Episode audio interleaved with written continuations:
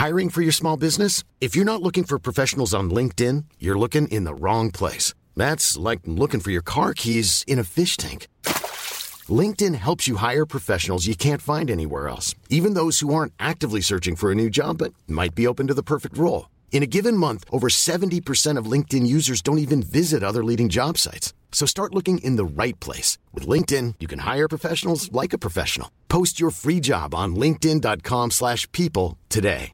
Mom deserves the best, and there's no better place to shop for Mother's Day than Whole Foods Market. They're your destination for unbeatable savings, from premium gifts to show-stopping flowers and irresistible desserts. Start by saving 33% with Prime on all body care and candles. Then get a 15-stem bunch of tulips for just $9.99 each with Prime. Round out Mom's menu with festive rosé, irresistible berry chantilly cake, and more special treats. Come celebrate Mother's Day at Whole Foods Market. There's never been a faster or easier way to start your weight loss journey than with PlushCare. PlushCare accepts most insurance plans and gives you online access to board-certified physicians who can prescribe FDA-approved weight loss medications like Wigovi and Zepbound for those who qualify. Take charge of your health and speak with a board-certified physician about a weight loss plan that's right for you. Get started today at plushcare.com slash weight loss. That's plushcare.com slash weight loss. plushcare.com slash weight loss. C'est parti Salut, je suis Anne-Sophie Supio. Bonjour, je m'appelle Grégory Vacher. Et là, vous êtes sûrement en train de vous dire, mais qu'est-ce que c'est que ce podcast? Eh bien, c'est très simple. Nous partons à la rencontre de personnes qui ont donné un sens à leur vie. Comme ça, nous, on peut s'en inspirer. Et on a appelé ça le plein de sens. Vous me faites le plein. Le plein? Oui Il s'appelle comment l'épisode d'aujourd'hui? Alexia, la super guerrière anti-cancer. Merci Francine. Alors, on y va. Une nouvelle rencontre avec Alexia aujourd'hui. On l'avait déjà rencontrée, Alexia Greg. Rappelle-toi, c'était dans notre euh, vie euh, radiophonique. Ouais. Elle était passée, mais genre juste 4-5 minutes, parce qu'à l'époque, on n'avait pas le temps, on prenait pas le temps. Mm. Et donc aujourd'hui, Alexia, on va prendre le temps avec elle. On va prendre. euh, Parce qu'on a un podcast dans lequel on a le temps maintenant. Ben voilà. Combien de temps tu dirais? Trois heures? Deux minutes. Bon, on va trouver un entre-deux, entre 3 heures et 2 minutes. Bonjour Alexia. Coucou Alexia. Bonjour à tous les deux. Alors Alexia, vous, merci de me retrouver.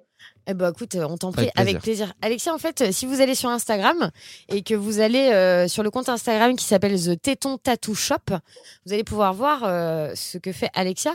En gros, euh, j'allais dire sans rien dévoiler, mais j'allais totalement dévoiler le truc. Tu tatoues les femmes qui ont besoin de reconstruction euh, dans le cadre de l'ablation du sein. Absolument. Petit disclaimer, si vous allez sur Instagram, c'est pas sûr que vous trouviez ce compte parce qu'il est shadowban. Qu'est-ce que Ah. c'est, Donc, Shadowban euh, eh ben, le shadowban, c'est la petite punition que mettent en place les réseaux sociaux quand euh, ils estiment qu'on viole les, euh, les, les règles de publication, mais qu'en vrai, on les viole pas. Parce qu'on a tout à fait le droit de montrer des, euh, des, des tétons féminins euh, dans le cadre de l'après-cancer ou dans le cadre de maladies. Et en fait, euh, bah, le shadowban, c'est la punition. C'est-à-dire que tu, tu existes, mais tu n'es pas visible. Donc, euh, c'est Ah. pas sûr que tout le monde puisse voir ce compte. Ouais, donc c'est toujours très compliqué. euh, Instagram qui censure des choses qui euh, ne devraient pas être censurées. Et à l'inverse, on, trouve du contenu euh, euh, assez euh, inada- inadapté, euh, des fois à base de sexe, de drogue. euh, et on Ouais, regarde ouais. Instagram avec son fils et on se dit, oh tiens, on passe un bon moment, n'est-il pas Un duo de tes 8 ans, qu'est-ce que tu en penses? Non, puis surtout, il n'y a, il y a pas de problème pour euh, montrer à gogo des tétons masculins. Quoi. Euh, Oui, c'est vrai, bah, parce que c'est pas les mêmes. Nous, les tétons masculins, vraiment, ils n'ont rien Ils à voir. Regardez une photo de tétons masculins et tétons. enfin, C'est, enfin, c'est deux univers. C'est vraiment comparer euh, la Sibérie et Ibiza, quoi. Non mais Bon. c'est vrai ça d'ailleurs comment on fait le, le- comment on fait le hum, Instagram pour euh, faire la différence entre un téton masculin ou euh, féminin? Eh ben, c'est les poils. Ah ouais? Tu penses? Écoute, ça doit être ça, je pense, la différence. Parce Ah que biologiquement, il n'y a pas de différence. Euh, Il y, avait un compte qui s'appelait, euh, je ne sais plus comment il s'appelait, ce compte Instagram. Et en fait, il faisait des photos très, très proches, en fait, très, très proches en, en- en close-up des tétons. Et on pouvait jamais savoir si c'était féminin ou masculin. D'accord. Et ce compte, il, est, il, il arrivait à, à survivre à cause de ça. Enfin, grâce à ça. Mmh. D'accord, ok. Mais moi, il y a peut-être moyen que je, me- je mette en photo mes tétons parce qu'ils sont très poilus. Ah bah voilà. bah, Donc, on va faire le test. tu le sauras. Bon, bref, Alexia, on n'est pas là pour ça. Euh, on est surtout là pour euh, bah, que tu nous racontes un peu ton histoire. Euh, on a expliqué ce que tu pouvais euh, faire pour aider ces femmes, mais comment t'en es arrivé là? Alors, comment j'en suis arrivée là? C'est c'est- c'est une longue histoire et je suis contente que vous ayez trois heures devant vous. ça va durer. Non, la vraie histoire, la vraie histoire, elle commence par, euh, par une passion pour, pour la biologie. Et donc, euh, tout, tout bêtement, moi, j'ai fait mes études de biologie comme, euh, comme, comme une brave petite étudiante. Et puis, euh, je suis tombée dans le, dans le cancer dans le- au cours de mes études et j'ai commencé à travailler dans le développement de, de nouveaux médicaments euh, contre le cancer. D'accord. Euh, ça, c'était aux alentours des années 2000. Et puis, j'ai fait ma petite carrière comme ça, développer des traitements, soit à l'hôpital, soit dans des labos pharmaceutiques. D'accord. Et puis, j'ai eu la chance d'être maman dans mon petit parcours euh, de vie. J'ai été maman trois fois. Et euh, la troisième petite fille que j'ai eue, elle est née avec un petit chromosome en plus. Euh, et donc, cette petite surprise à la naissance lui a donné, euh, malheureusement, plus, de, plus de risques de développer un cancer en étant porteuse de cette trisomie 21. D'accord. Elle a fait un, un cancer du sang, qu'on appelle une leucémie aiguë, quand elle avait 10 mois.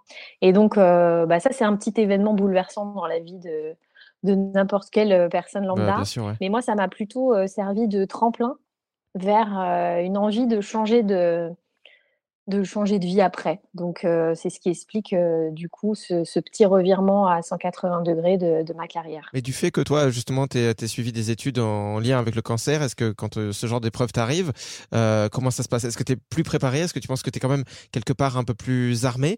Ou à l'inverse, tu connais trop de choses qui font que euh, tu peux baisser les bras, Ouais. sachant qu'il y a peut-être pas une seule réponse, mais je, me- je me demande... Bonne question, ça. C'est une très bonne question. En fait, euh, bah, on est tous plus ou moins euh, abasourdis par, par l'annonce. Enfin, c'est quelque chose qui est assez difficile, et que ce soit pour soi ou que ce soit pour un proche. hmm. Quand on annonce une maladie grave avec, euh, pour celle-ci, euh, une issue qui pouvait être fatale, euh, peu importe le niveau d'études que tu as, peu importe la connaissance que tu as, ça te, ça te dépouille en fait. hmm. Et là, dans ce cas-là, bah, on s'est mis totalement dans les mains des, des médecins qui, qui étaient en face de nous en leur Mhm. faisant confiance. Et puis, euh, même si je connaissais beaucoup des, des traitements euh, du cancer, je connaissais pas grand-chose des traitements des cancers des enfants. Ouais. Et, euh, et donc, ça a été un peu l'aveuglette. Mais je crois que l'être humain a une capacité de résilience assez importante. Ouais. Et c'est surtout elle qui, qui a gardé le cap pour nous. Et c'est elle qui a, du haut de ses dix mois, pendant ces six mois d'hospitalisation, a gardé le sourire et a continué à grandir, continué à vivre sa vie de, de petit bébé. Hmm. Et c'est elle qui nous a permis de pas lâcher euh, et, de, et de traverser tout ça le plus, le plus sereinement possible. D'accord. Et du coup, bah, je pose euh, la question, est-ce que ta petite fille, elle s'en est sortie? Eh ben oui, elle a 10 ans aujourd'hui. C'est une petite, euh, petite poupée qui va très bien, qui est Wow. scolarisée, qui Mm. lit, qui écrit, qui parle, qui chante, qui rêve d'avoir sa chaîne YouTube euh, pour présenter des jouets. euh, D'accord voilà, comme toutes les petites filles de son âge. Ouais. Super, super interconnectée. Donc, euh, la maladie n'a été qu'un- qu'un- qu'une petite parenthèse dans, dans sa vie, en tout cas. C'est une bonne Et branche, hein, le- les jouets YouTube. Je crois que ça gagne pas mal de thunes. Euh, ouais, ouais, des enfants ouais, qui, qui déballent euh, des, des paquets avec des jouets à l'intérieur, qui les essaient et qui en plus Ouais. ouais. gagnent plein de thunes. C'est vrai qu'il y en a plein qui font ça. Ouais. euh. Donc c'est sympa. Tu vas, en plus, tu vas pouvoir être riche grâce à elle. Donc Ouais. euh, tu vois, euh, franchement, non seulement elle sourit à la vie, mais Bah non, parce que je crois qu'il y a des parents qui ont fini en prison pour euh, travail dissimulé, donc euh, je, vais, Ouais. je vais éviter. Ah, c'est Bah, un risque, hein. Et puis c'est pas plus mal en vrai, parce que. C'est- vrai que nous on en rigole, mais il y a des gens qui ont chopé un peu Ça, le filon, c'est qui se sont dit vas-y mon fils, euh, va ouvrir des jouets, puis danse sur internet, et puis oh, on s'en fout, fais ce que tu veux, moi j'ai besoin de sous. Donc euh, non, c'est bien aussi qu'il y ait un petit peu de limite là aussi. Euh, alors, euh, ce que je voulais te demander aussi, c'est par rapport à ce qu'on disait, donc tu as, fait des études de biologie, des recherches donc dans le domaine du cancer. Est-ce que ça, il y a quand même un, quelque chose qui t'a motivé personnellement avant? Parce que toutes ces histoires-là euh, dont on vient de parler, tu ne savais pas que ça allait t'arriver. Est-ce qu'avant ça, euh, il y a un parcours, euh, quelques, des événements dans ta vie qui ont fait que tu as voulu travailler et, euh, pour trouver des, des, des, des solutions contre le cancer? Alors, ça a été le jeu du, du hasard de mes études, en fait. Je n'avais pas conscience que j'avais pas encore été en contact avec des gens malades ou avec, avec la maladie en soi.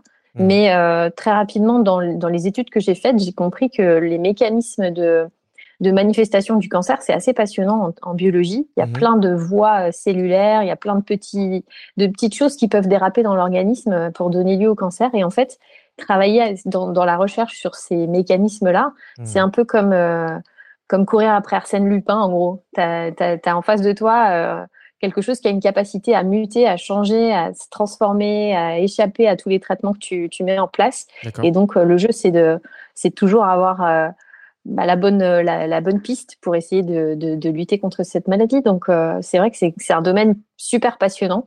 Donc, au départ, c'était de la recherche purement clinique, donc avec des, des données, euh, des choses pas très concrètes. Ok. Et puis, euh, j'ai commencé à travailler à l'hôpital. euh, Ouais, donc là, tu étais au contact des malades directement.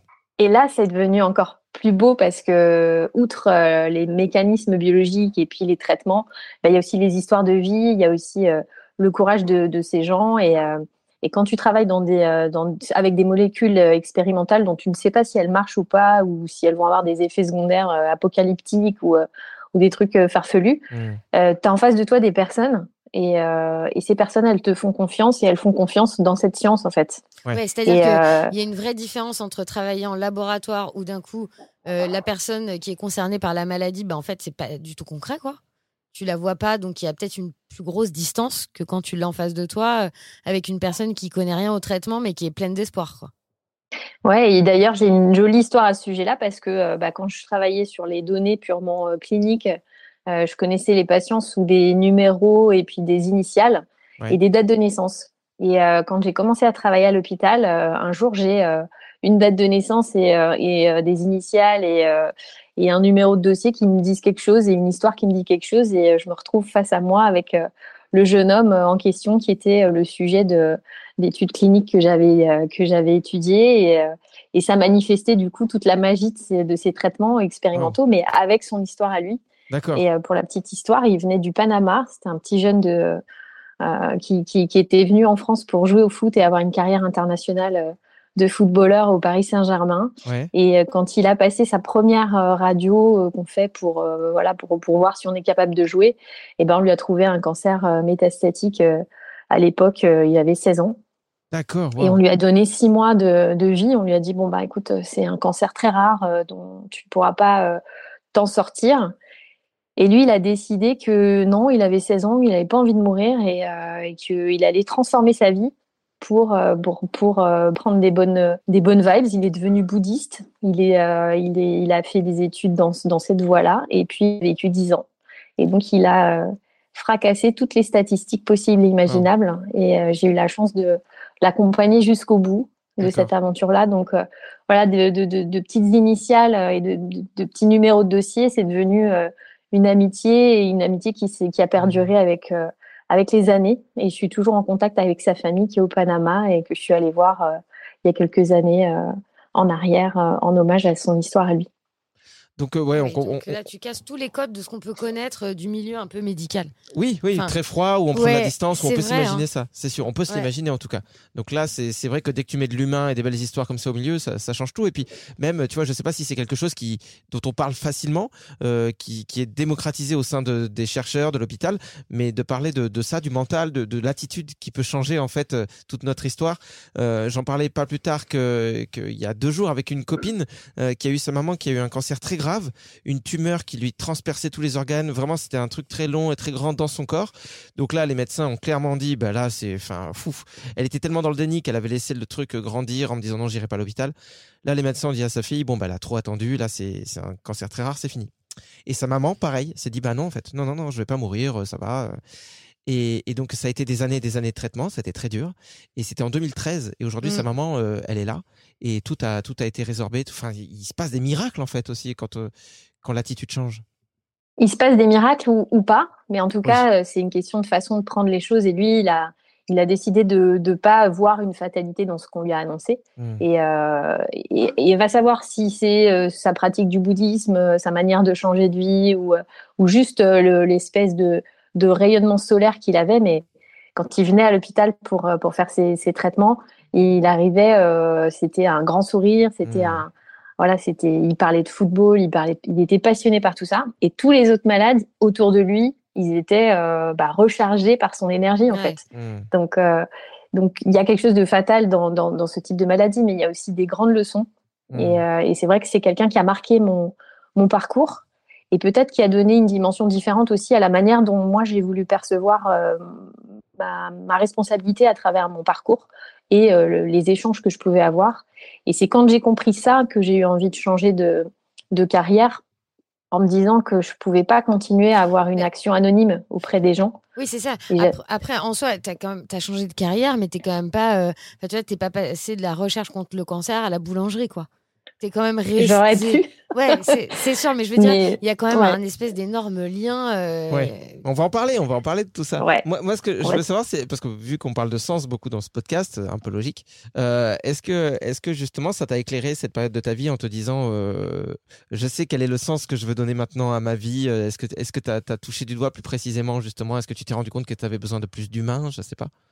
Bah, En fait, euh, je l'ai pas compris tout de suite, mais c'est mon, mon corps qui m'a donné ce signal. En fait, quand tu, quand tu vas au-delà de tes limites, parce que tu fais face à des, des événements personnels un peu compliqués, Hmm. professionnels challengeants, parce que voilà, tu as un enfant euh, en situation de handicap qui est malade. Hmm. Et à côté de ça, tu as un boulot où on te demande d'être de plus en plus performant, d'avoir des responsabilités de plus en plus euh, affûtées, etc.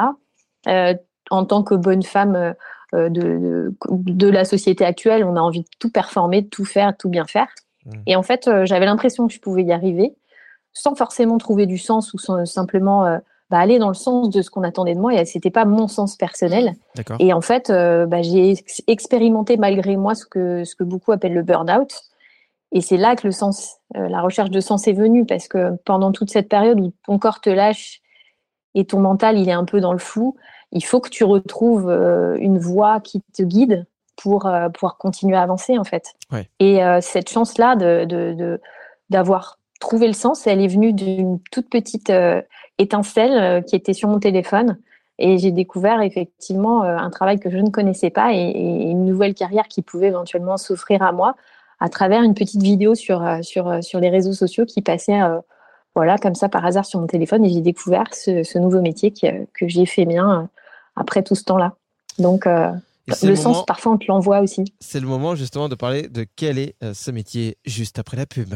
C'est ce qu'on ferait hein, sur, euh, sur Ouais, TF1, c'est hein, si j'étais Nikos. Mais non, là, du coup, c'est bien parce qu'on est dans un podcast, on peut, on peut, on peut, on peut parler sans s'interrompre.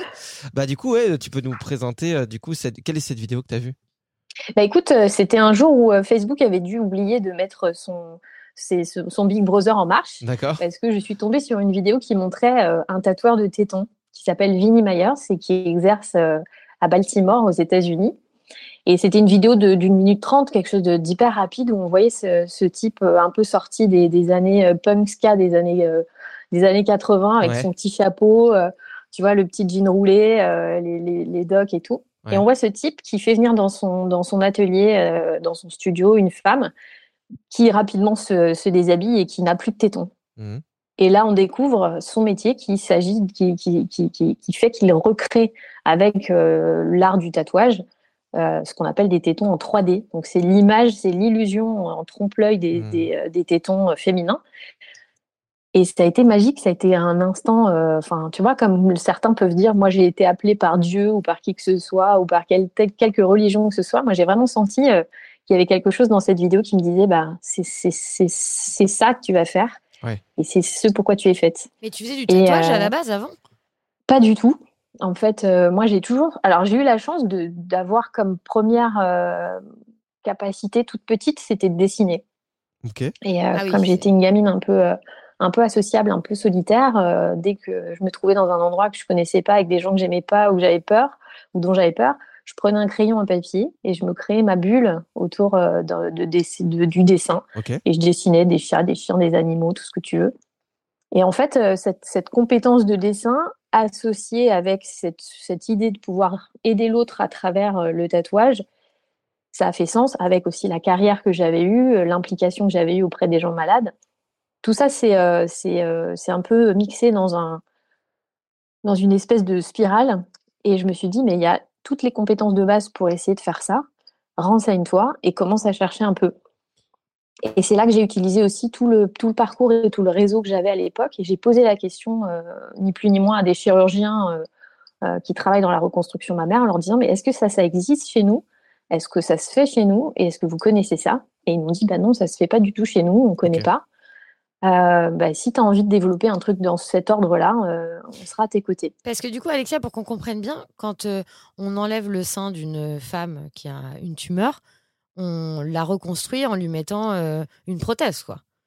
Alors, il y a plusieurs cas en fait. Soit tu peux enlever la tumeur et que ça, ne- ça ne change pas le volume ou la forme du sein et que le, le- la maladie n'est pas très étendue, mais parfois, dans 30% des cas, on est obligé d'enlever le, le sein en totalité. Donc, la, la- la personne, la femme ou l'homme, parce que ça arrive aussi chez Bien 1% des hommes, se retrouve avec euh, le thorax à plat, plus Hmm. de muscles, plus de glandes mammaires, plus de mamelons. Et on reconstruit le, le sein en volume par différentes techniques. Donc la prothèse, c'est la plus connue, mais on Ouais. peut aussi prendre ce qu'on appelle des lambeaux cutanés, c'est-à-dire qu'on prend un morceau euh, de peau ou de muscle à, l'autre, à un autre endroit du corps, que ce soit le muscle du dos ou, euh, ou la peau du ventre et, le- et un peu de muscle, Hmm. et on reconstruit le volume du sein. Et la dernière étape, c'est le mamelon, qu'on peut aussi reconstruire par chirurgie. Donc on te prend un petit bout de la foufoune pour pas te, pour pas te faire de, de plis inguinal ou de termes un peu trop médicaux. On prend un Mhm. bout de, de- ouais, au niveau de, de l'entrecuisse, parce que c'est une zone où la peau est plus teintée. Et on vient greffer un petit cercle de peau à ce niveau-là. D'accord. Et, euh, et chez beaucoup de femmes, c'est pas très satisfaisant, c'est pas très esthétique, c'est souvent décevant. Et ça complète pas leur, leur schéma corporel, en fait. Ouais. Hmm. Donc, il y a une deuxième technique qui est arrivée euh, au, au niveau des médecins, c'est ce qu'on appelle le tatouage médical. Et donc, c'est une technique euh, qui a été utilisée pendant les 30 dernières années. Il s'agit d'utiliser euh, bah, des pigments qui sont les mêmes que ceux du maquillage permanent pour faire des sourcils ou des, euh, des eyeliners ou des contours de lèvres des années 80. Mm. Et en fait, on vient colorier un rond euh, et lui donner une couleur plus ou moins, euh, plus ou moins similaire à l'autre, qui va malheureusement disparaître dans le temps. Et en fait, quand les femmes se faisaient tatouer un mamelon par leur chirurgien ou par leur infirmière, souvent elles se retrouvaient avec un espèce de rond un peu informe.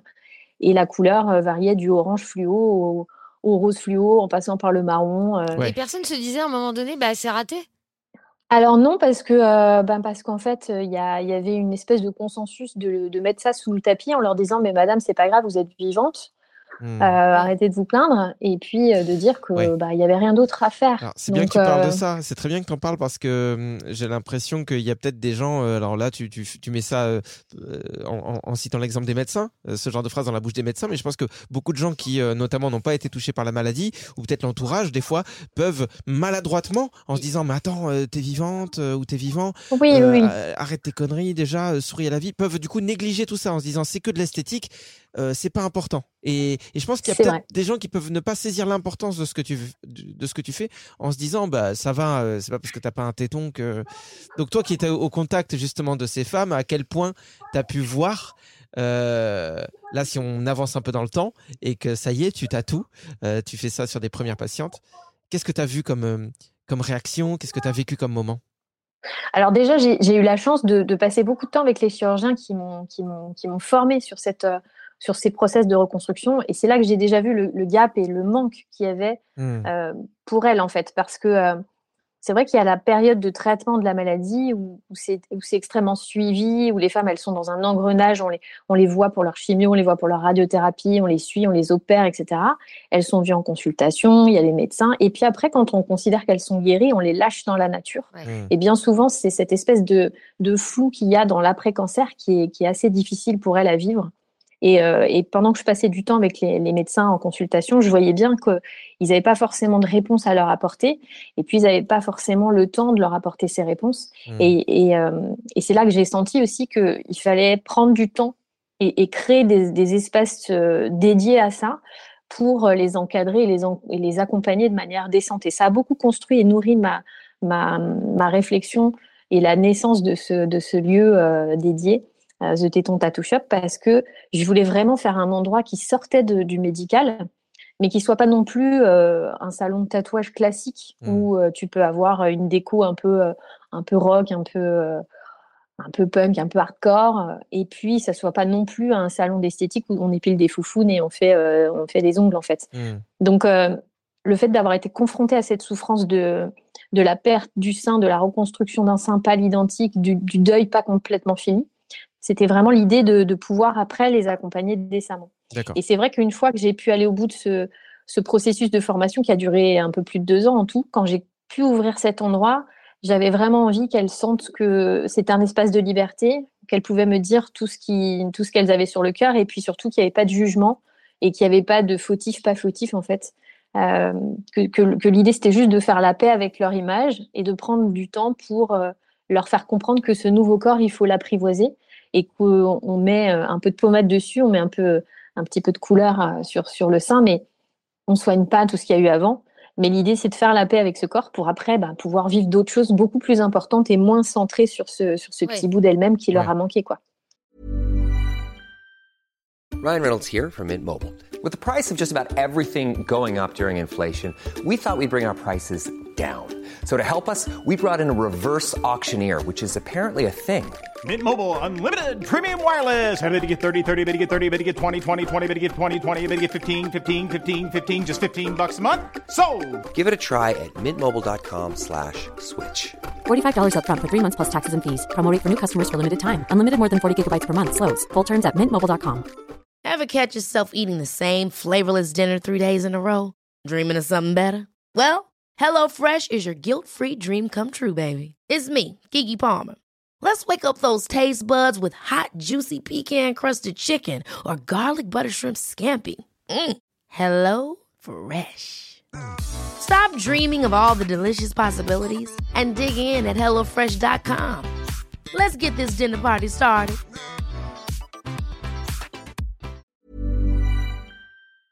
Et donc ça marchait? Tu as, pu voir des, des, femmes libérées une fois que qu'elles étaient tatouées ah bah, C'est hyper magique parce que ouais. ça se passe à chaque fois et à chaque, euh, à chaque rendez-vous. En fait, euh, ça se décompose en d'abord un, un, échange, un dialogue. Euh, je leur explique ce geste, je leur fais signer des papiers, des consentements, des choses un peu, un peu liées à mon ancien métier, mais ouais. qui, les, qui les mettent dans la réalité du geste et qui déconstruit aussi l'espèce de, de fantasme du, du sein euh, copier-coller, euh, du, du, sein idéal. Je leur rends jamais leur sein d'avant. Ouais. Et donc, on travaille ensemble déjà aussi sur l'acceptation de, de, de, la limite de ce type de geste.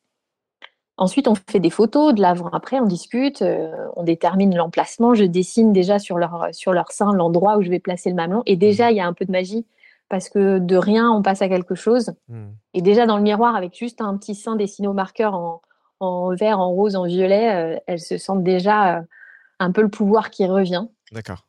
Et puis après, on choisit la couleur, je détermine, je fais mes petits mélanges. Et puis, je passe 30, 40 minutes sur, euh, sur ce tatouage au cours duquel on parle. Et ce qui est magique aussi, c'est que souvent, elles n'ont pas de sensation, donc elles n'ont pas de douleur. D'accord. Parfois, il y a quelques petites sensations, mais, mais c'est très bien parce que ça veut dire que la peau, le sein a trouvé sa place, etc. Mmh. Donc, on plaisante, on papote, etc.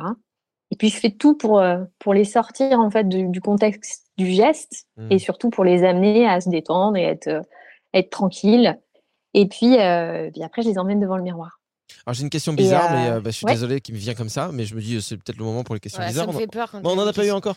Ouais. Est-ce que, est-ce que, est-ce que tu fais, euh, est-ce que tu as eu des demandes euh, particulières? Est-ce qu'il y a quand même des gens qui se disent bah tiens tu sais euh, pourquoi pas faire un peu de fantaisie Ah oui. et à la place du téton mettre je sais pas le visage de Johnny Hallyday? Oula, Non peut-être pas ça. Alors, j'ai mais pas vois, encore eu ça. une mais eu étoile, euh, plusieurs un petites truc. demandes, Tu vois plusieurs petites demandes Mhm. bizarroïdes. Euh, la première bizarroïde que j'ai eue, c'était un téton vert. D'accord, ok. Euh, donc elle m'a expliqué que euh, elle savait que ce serait plus jamais le même, que ce serait jamais le même que l'autre d'avant, Ouais. que- que- et que le- celui de l'autre côté, et que euh, bah, elle voulait qu'il soit vert parce qu'elle voulait pas avoir à les comparer un, tous les deux. D'accord. Ah mais ça, Et je comprendre ça m'a- totalement. Ouais. Ça m'a un peu, euh, ça m'a un peu bousculé dans Ouais. mes dans mes retranchements et j'ai mis du temps à accepter et euh, je lui ai dit euh, je vais prendre le temps d'y réfléchir, Ok. je vous recontacte et quand je- si vous êtes toujours ok, on le fait. Et puis et puis on l'a fait et, et c'était magique, Ouais. un petit téton vert, euh, c'était magique. Et juste question, mais Euh, pourquoi, pourquoi ouais. Alexia, d'un coup, tu t'es dit, euh, moi, j'ai besoin de réfléchir alors que c'est pas spécialement sur mon corps, tu vois? Alors justement parce qu'en fait, euh, quand tu fais ce type de geste, tout ce que tu tout ce que tu fais a une répercussion immédiate sur euh, le schéma corporel en fait. Hmm. C'est vraiment quelque chose qui est, qui est intime, qui est lié à, à- enfin, qui doit être le plus naturel possible pour qu'elle l'oublie en fait. Hmm. Ouais. Et donc euh, toute la responsabilité que je prends quand je fais un tatouage du mamelon ou, même quand je fais un, et surtout quand je fais un tatouage décoratif sur les cicatrices, c'est de leur dire euh, vous avez un droit à l'oubli qui est, qui, qui est inhérent au fait que vous ayez été malade. Tout ce que moi je veux, c'est que quand vous le, quand vous passez devant votre miroir, vous n'ayez pas à vous dire euh, ça fait pas partie de moi. Ouais. Et donc le, la responsabilité, c'est que ce soit le plus proche possible de leur, de leur, euh, de leur anatomie, de leur corps, pour qu'elles aient la chance d'oublier qu'elles ont été malades. Donc faire un truc un peu bizarre, un peu rigolo, un peu funky, ça peut t'éloigner de cette capacité que Ouais. tu vas avoir à, à trouver ton corps euh, le plus normal Ouais, possible. Ça en peut fait. être la fausse bonne Donc, idée, euh, le truc de j'ai envie d'un peu de folie et puis Ouais. je le regrette très vite et je me dis bon bah C'est cette ça. fois c'est foutu. C'est ça. Ouais. Donc une fois, j'ai une, une- une très jeune cliente qui m'a demandé de lui tatouer euh, l'image d'un piercing dans le téton que j'avais tatoué. Donc c'était euh, un, perci- un, un téton tatoué percé. Ok. Euh, et, et, et, je lui ai vraiment demandé de prendre le temps d'y réfléchir parce qu'elle avait que 30 ans et que peut-être qu'à 70 ans, ce serait, ce serait un peu moins sympa. Hmm. Mais j'ai senti aussi que ma responsabilité était aussi de lui donner le conseil. Mais par Ouais. contre, je devais m'effacer aussi devant sa demande parce que j'ai senti que c'était très motivé. Et, euh, et j'ai accepté de le faire parce que, parce que ça Oui. faisait partie aussi de son processus de reconstruction. Ces questions en plus là que tu poses, c'est vrai que c'est des, des questions que plein de gens ont pu avoir euh, par rapport au tatouage tout court. Quoi. Oui. dire, mais attends, mais te fais pas tatouer tout le corps parce qu'effectivement quand on aura 80 ans et tout, et pour le coup il y a des, on peut aussi se rendre compte maintenant aujourd'hui qu'on a du recul, qu'il y a plein de, de personnes de, de 90 ans euh, dont on peut trouver des photos partout sur internet euh, Mm. avec le, le, le corps tout tatoué. Et moi je trouve ça magnifique en vrai. Tant que tant qu'on sent que ça fait vraiment partie de nous et que c'est effectivement pas un effet de éphémère de mode et puis quand on sent que le tatouage est en accord avec notre personnalité profonde, normalement, il n'y a pas trop de risques. Quoi. Oui, mais là, tu es dans un post-trauma, en fait. Ouais. Les patients qui ont eu des cancers, ils sont, ils sont dans la situation des gens qui ont sou- souffert d'un stress post-traumatique. Ouais. Donc, euh, ils sont très influençables, ils sont fragiles, et il y a Mhm. des choses qu'ils veulent à l'instant T qu'ils pourront regretter euh, dix ans après, en fait. Ouais. C'est comme la mode du, du petit... euh, je les mets surtout en garde, le, le- le petit tatouage en forme de ruban rose. C'est super sympa pour dire que tu as vaincu le cancer, mais dix ans après ou 15 ans après, tu as juste peut-être plus envie d'y penser. Ouais. Et par Ouais. contre, euh, ton, ton assureur ou euh, quand tu vas demander un prêt à la banque, euh, s'il voit que tu as un petit euh, ruban rose tatoué sur le poignet, bah, il va se dire Ah, elle a eu un cancer, Mmh. euh, risque de récidive, euh, bah, je vais peut-être pas lui mettre euh, le, le, le taux le plus bas des assurances, tu vois. Mm. Mais il va pas forcément te le dire. Donc, Ouais. euh, il y a aussi cette responsabilité-là. Mm. En tant que, que tatoueuse spécialisée dans l'après-cancer, je veux pas leur donner la, la, la, la fin de leur droit à l'oubli. Et c'est pour ça que je fais des tatouages qui se voient pas Mmh. la plupart du temps, même quand je fais des tatouages décoratifs sur les cicatrices de mastectomie, je fais en sorte qu'elles restent cachées dans le, dans le maillot de bain ou dans le soutien-gorge, de manière à ce qu'elles décident à qui elles le montrent et quand elles le montrent, parce que euh, voilà, ça, ça leur appartient. Et tout le monde n'a pas à leur demander euh, Ah, bah tiens, tu as un tatouage sur, euh, sur le torse, tu as eu un cancer. Mmh. C'est pas forcément quelque chose qu'elles ont c'est une 10 ans ou 15 ans après envie de passer. Non, mais c'est vrai, c'est toutes, toutes ces questions qu'on se pose pas Bah euh, oui. quand on n'est pas directement concerné ou qu'on n'a pas été confronté à, à tout ça. Donc, euh, c'est super intéressant d'avoir euh, ton témoignage. Est-ce que ce shop, il existe encore aujourd'hui? Alors, ce shop, il a, il a eu beaucoup de, de petits soucis dans son parcours parce que bah, la période de- du Covid a fait du mal à beaucoup de ces métiers non essentiels dont j'ai fait partie. Ouais. Donc, euh, le shop a fermé en, en 2020, en mars 2020. Et euh, il a rouvert péniblement en octobre 2020 après, le, après la deuxième phase de. Enfin, juste avant la, la deuxième phase de confinement. Ouais. Ouais.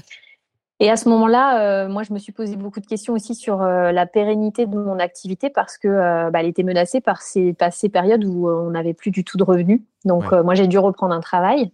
Et, euh, et par choix personnel, euh, j'ai quitté la région parisienne et donc j'ai retrouvé un travail dans le sud de la France. Et euh, bah, j'ai déménagé toute, euh, toute ma petite famille. Et le, le plus difficile a été, a, dé- a été de déménager ce, ce petit salon Ouais. qui, euh, qui était un, un petit studio euh, tout un peu à l'image de cette petite caravane magnifique dans laquelle vous êtes, mais Ouais, nous, qui avait le la problématique de pas forcément pouvoir se déplacer. Bah ouais, bien sûr.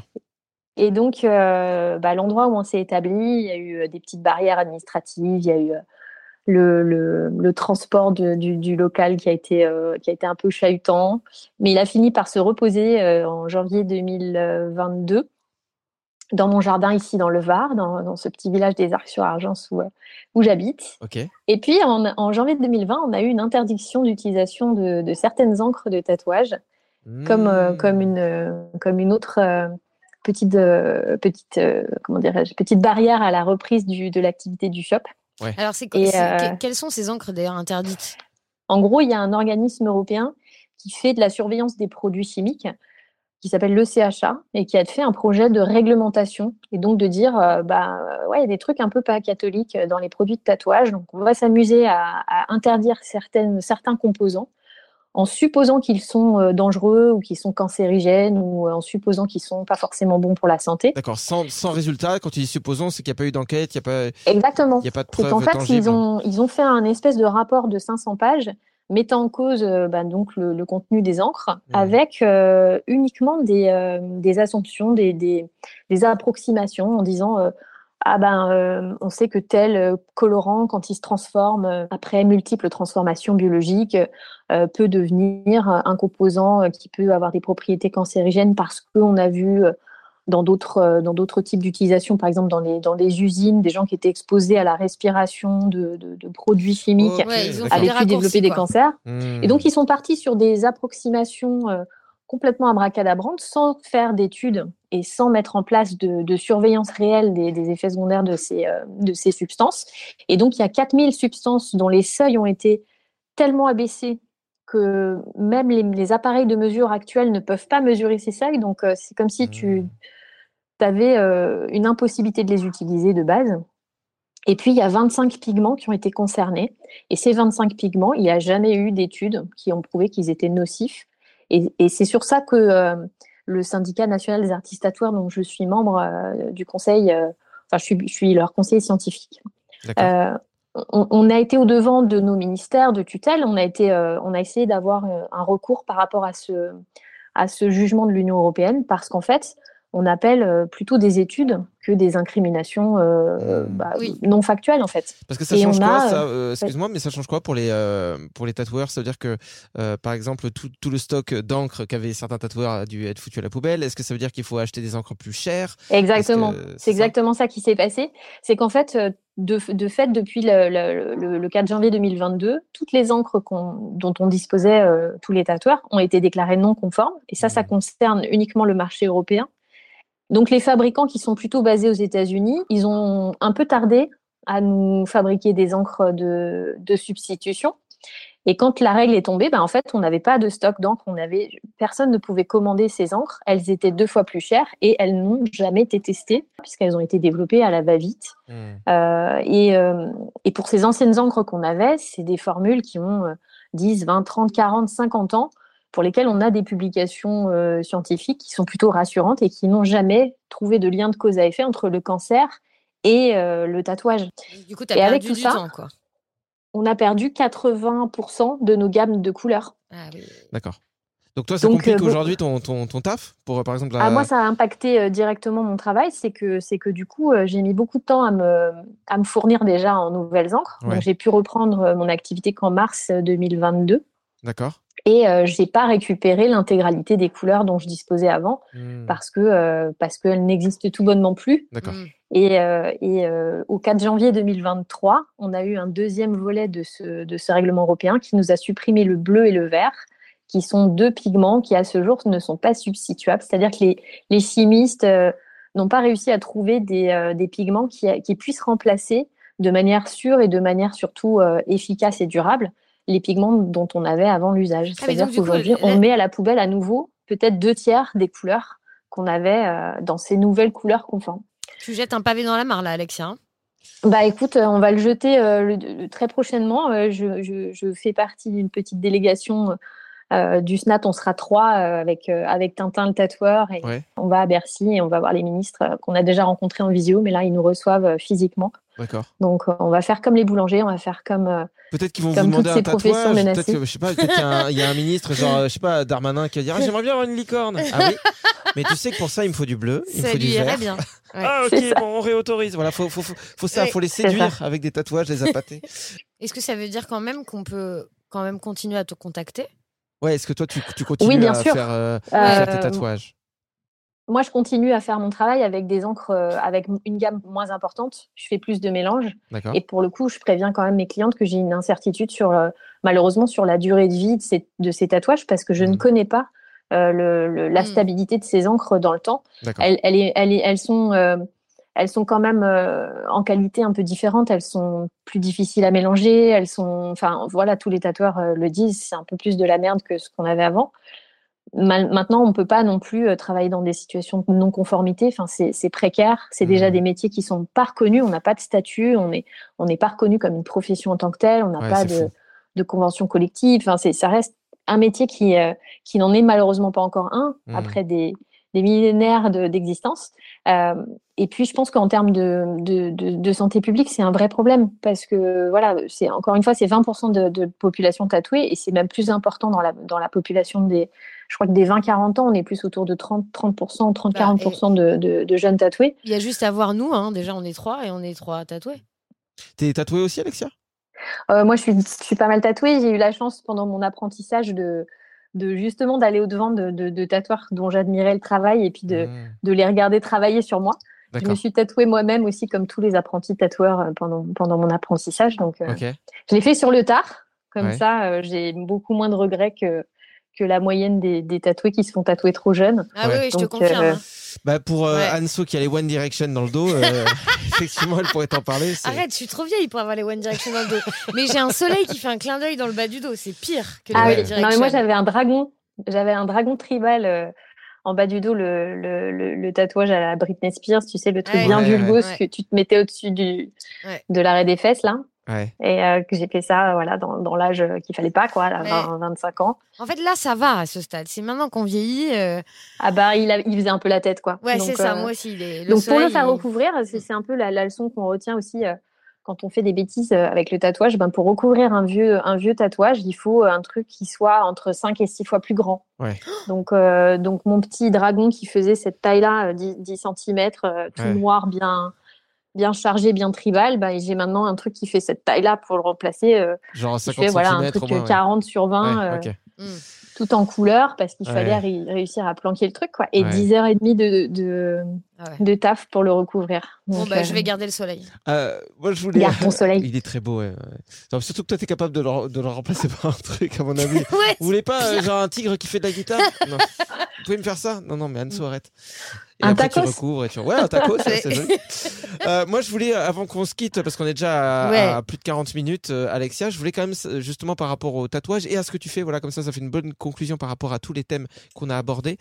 Euh, J'ai cru comprendre que toi, justement, le fait que tu sois tatoué, euh, ça pouvait être un, un, un- un frein, en fait, dans, dans, dans ton métier de chercheuse. alors oui euh, en fait euh, il y a beaucoup de métiers dans lesquels ça reste quand même quelque chose de pas très commun d'être tatoué de manière visible et, euh, et, et moi je travaille dans l'industrie pharmaceutique je continue dans, dans cette dans cette partie liée à la cancérologie Ouais. et effectivement les gens qui font des études de sciences les gens qui vont très loin dans leurs études c'est pas des gens qui forcément euh, choisissent de se faire tatouer euh, des choses visibles qui il y a, il y a un milieu socio-professionnel un peu particulier un peu élitiste et effectivement, le fait d'avoir des tatouages visibles, et moi je les ai revendiqués, mes tatouages visibles, j'ai les, avant-bras, enfin, de- du, tout le haut du, du corps et jusqu'aux avant-bras, donc ça se cache hein, Mm. quand, quand je suis habillée, mais voilà, dès que j'ai euh, des euh, courtes, bah, Ah ça ouais. se voit quoi. Forcément. Et euh, bah, j'ai 45 ans, euh, voilà, je suis, euh, je suis maman, et c'est vrai que c'est pas quelque chose qui est très courant dans ce milieu-là. Et euh, j'ai bien compris que ça pouvait être un frein sur, euh, sur certains postes euh, à responsabilité ou, euh, ou à dimension plus scientifique euh, que j'aurais aimé euh, reprendre. Hmm. Et je sens que effectivement c'est un frein parce qu'on me case dans euh, dans la dans la case rebelle, dans la case un peu euh, voilà un peu euh, un peu particulière. Ouais. Et euh, c'est vrai que c'est un regret. Enfin c'est pas un regret parce que j'assume complètement et et pour c'est la moi euh, ce C'est la situation Genre, que, que tu trouves regrettable, quoi. oui je trouve que c'est dommage de juger euh, un livre à sa couverture. Quoi. Bien sûr. Hmm. Bien sûr. Belle image, ça. Ouais, ouais, non, mais clairement, clairement, il y a encore plein de problèmes à ce niveau-là. On est encore euh, très sur l'apparence. Et puis, à l'inverse, il y a des gens aussi qui réussissent à, parfois, à gravir des échelons dans des entreprises. On a plein de, je pense, plein de gens, plein d'exemples comme ça. Euh, Ouais. Si t'es, euh, si t'es bien habillé comme il faut s'habiller dans l'entreprise et que juste tu, tu parais bien, même si t'es un peu creux, que t'es un peu con-con, que t'as pas trop d'idées, bah, si l'image elle est belle, justement, si la couverture du livre elle est belle, bah, tu vas pouvoir évoluer. C'est un peu triste. Heureusement, c'est pas partout pareil, mais, mais c'est bien de parler de ça aussi pour, euh, pour se rendre compte que, que ce serait pas mal de commencer à, à évoluer, quoi, parce que ce genre de discrimination, ça, c'est complètement con, quoi. il y a une responsabilité aussi des tatoueurs à, à éduquer aussi le- les, les- les Mm. très jeunes qui sont de plus en plus en demande de tatouage. On a aujourd'hui des gens euh, qui, qui, qui viennent à 16 ans avec des projets de, de, de bras entiers, euh, de manchettes et Wow. tout. Et moi, je, je suis maman, euh, j'ai trois filles, dont la plus grande a 22 ans, qui n'est pas tatouée ni percée. Et, euh, et je pense qu'en tant que parent, il faut aussi qu'on sensibilise nos enfants et, et en tant que tatoueur également au fait que tant que la personne n'a pas une carrière professionnelle établie, les tatouages visibles, c'est tout sauf une bonne idée. Ouais, ou Quand on dit juste, mariage euh, plus vieux, mariage ouais. heureux, c'est pareil pour les tatouages, quoi. Peut-être juste aussi dire à Alexia, enfin, aux autres que, enfin, c'est pas parce que t'es tatoué que ça te rend moins compétent ou. euh, Enfin, tu, tu Non, mais c'est le, c'est encore une position de certains, de certaines entreprises, de certaines DRH, de, de certains milieux qui, qui jugent encore euh, sur, sur, sur ça et, Ouais. et c'est dommage parce que, parce que voilà, les, tatouages c'est des Ouais. histoires. Il y a aussi des Bien choses sûr. Qu'on qu'on peut vivre. Bien sûr, puis Donc, des euh, fois c'est juste des, enfin je sais pas, on- enfin c'est- moi je trouve que ça montre aussi parfois, un- ça montre de la créativité, mais ça montre aussi parfois un, un espèce de détachement en mode, euh, voilà c'est mon corps, je fais des, tru- des trucs rigolos, artistiques avec, et puis c'est pas grave quoi, il y a aussi ça, tu vois. On parle même des tatouages erreurs de jeunesse, il y a plein de gens qui les vivent très bien Bah, en disant moi, bah, hein. regarde ce truc, c'est rigolo. non mais parce que ça te rappelle un, moi j'ai un Non, c'est vrai, c'est top. j'ai- un C'est- cousin c'est- quand même, il s'est fait tatouer euh, sur les sur les phalanges, donc tu, tu peux le lire quoi. En gros, sur les deux mains, il y a marqué Gypsy Kings parce que ça me faisait rire. Mais Pardon. alors, En plus, je voulais, c'est pas, j'ai ri très fort. mais qu'est-ce que tu veux C'est pas moqueur. Hein. Qu'est-ce que tu veux faire comme boulot quand t'as marqué Gypsy Kings sur les doigts, tu vois? Et, et en fait, ce mec, Panique. Heureusement pour lui, c'est euh, bah, tu le connais, c'est Charlie euh, Charlie Lemindu, c'est un mec hyper connu Ah oui, dans oui. qui fait de la haute coiffure, qui va coiffer des stars. Enfin, il a eu une carrière incroyable, mais heureusement parce qu'en fait, il a que des trucs comme ça où maintenant il fait un métier où tu trouves ça génial. Tous les mecs créatifs, ils peuvent se faire euh, tatouer caca sur le front, les gens vont faire "Ah, c'est impertinent." Oui, c'est ça. Si t'es banquier, c'est plus dur. Si t'es banquier et que t'as caca sur le front que t'arrives, bonjour, alors votre prêt, je vous le refuse. Bon, bah, le client en face, il va un peu foutre de ta gueule. je pense. c'est clair. Bon, en tout cas, Alexia, c'était Ouais. super parce que ton parcours, il est aussi un super résumé de ce que doit être la vie, quoi. C'est-à-dire, il y a de l'humanité, il y a un combat contre le cancer, il y a une femme qui se met au service des autres, il y a du tatouage, il y a un esprit un peu euh, rock aussi, mais mais il y a aussi une volonté de se servir d'un d'un art euh, esthétique pour euh, justement l'apporter dans son domaine, qui est le domaine du, du soin.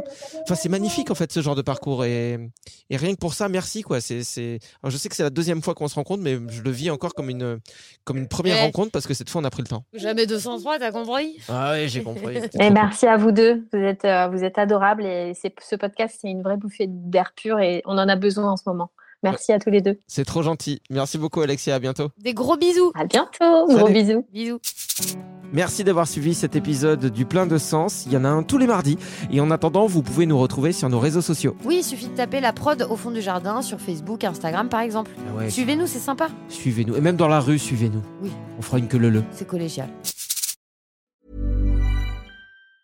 Mom deserves the best, and there's no better place to shop for Mother's Day than Whole Foods Market. They're your destination for unbeatable savings, from premium gifts to show-stopping flowers and irresistible desserts. Start by saving 33% with Prime on all body care and candles. Then get a 15-stem bunch of tulips for just $9.99 each with Prime. Round out Mom's menu with festive rosé, irresistible berry chantilly cake, and more special treats. Come celebrate Mother's Day at Whole Foods Market. Ever catch yourself eating the same flavorless dinner three days in a row? Dreaming of something better? Well, HelloFresh is your guilt-free dream come true, baby. It's me, Kiki Palmer. Let's wake up those taste buds with hot, juicy pecan-crusted chicken or garlic butter shrimp scampi. Mm. Hello Fresh. Stop dreaming of all the delicious possibilities and dig in at HelloFresh.com. Let's get this dinner party started. Imagine the softest sheets you've ever felt. Now imagine them getting even softer over time. That's what you'll feel with Bowl and Branch's organic cotton sheets. In a recent customer survey, 96% replied that Bowl and Branch sheets get softer with every wash. Start getting your best night's sleep in these sheets that get softer and softer for years to come. Try their sheets with a 30-night guarantee. Plus, get 15% off your first order at bowlandbranch.com. Code BUTTERY. Exclusions apply. See site for details.